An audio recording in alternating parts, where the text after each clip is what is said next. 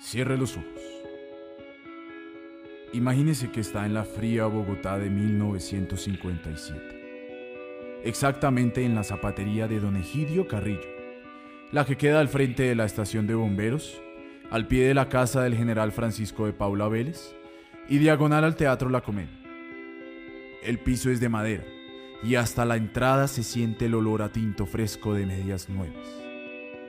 En menos de 15 minutos empieza la función matinal y sagradamente la señora Carmenza Jiménez, vecina del teatro, proyecta y estrella su voz contra las salas leyendo pasajes de la Biblia.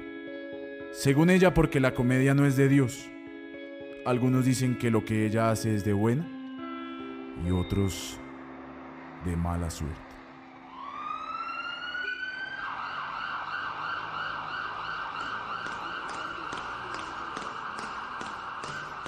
Me parece que desde que construyeron la estación de bomberos su tienda se llena más, don Egidio. Hmm, puede ser. La otra vez los vi en una labor heroica bajando un gato de un árbol altísimo, el nogal que queda ahí al pie del nuevo teatro. Ese árbol debe tener más de 100 años y allá en la punta estaba encaramado el gato. Todo el mundo salió de la zapatería para mirar el suceso. Ay, doña Margarita, es que da mucho orgullo que acá en el barrio tengamos la primera estación de bomberos de la ciudad y muy sofisticada. Ay, sí, así es. Desde mi casa siempre les escucho salir.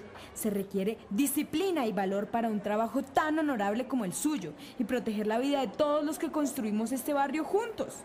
Por ahí me rumoraron que están haciendo el primer curso para que las mujeres también podamos hacer parte del cuerpo de bomberos. Muy equitativo, ¿verdad, don Egidio? Hmm, pues es que desde que Chapinero se volvió barrio, hay mucha mujer buscando empleo, buscando zapato, buscando marido. De hecho, ayer mismo vino el maestro Luis Enrique Osorio y su actriz principal a pedirme unos pares nuevos para la obra, la que van a estrenar aquí pronto. Son unos zapatos de charol con plataforma de madera e imitaciones de piedras preciosas. Aproveché y le hice unos igualitos a usted. Pensé que son de su estilo, doña Margarita. Pruébeselos.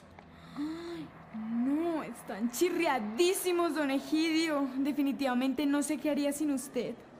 De hecho, no sé qué haría este barrio sin su mejor zapatero.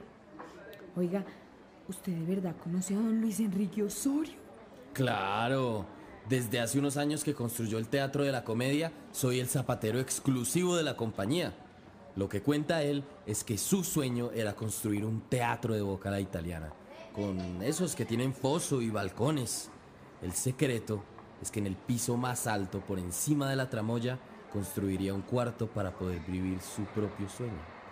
Ahora dicen que el bisnieto del maestro Osorio es director del teatro de garaje.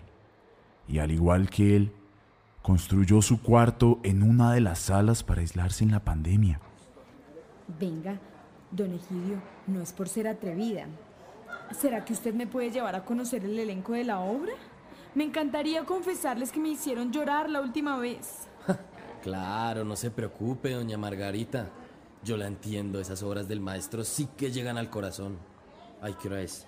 Ah, de hecho deben estar terminando de ensayar. Póngase sus zapatos y vamos a ver si alcanzamos a ver algo.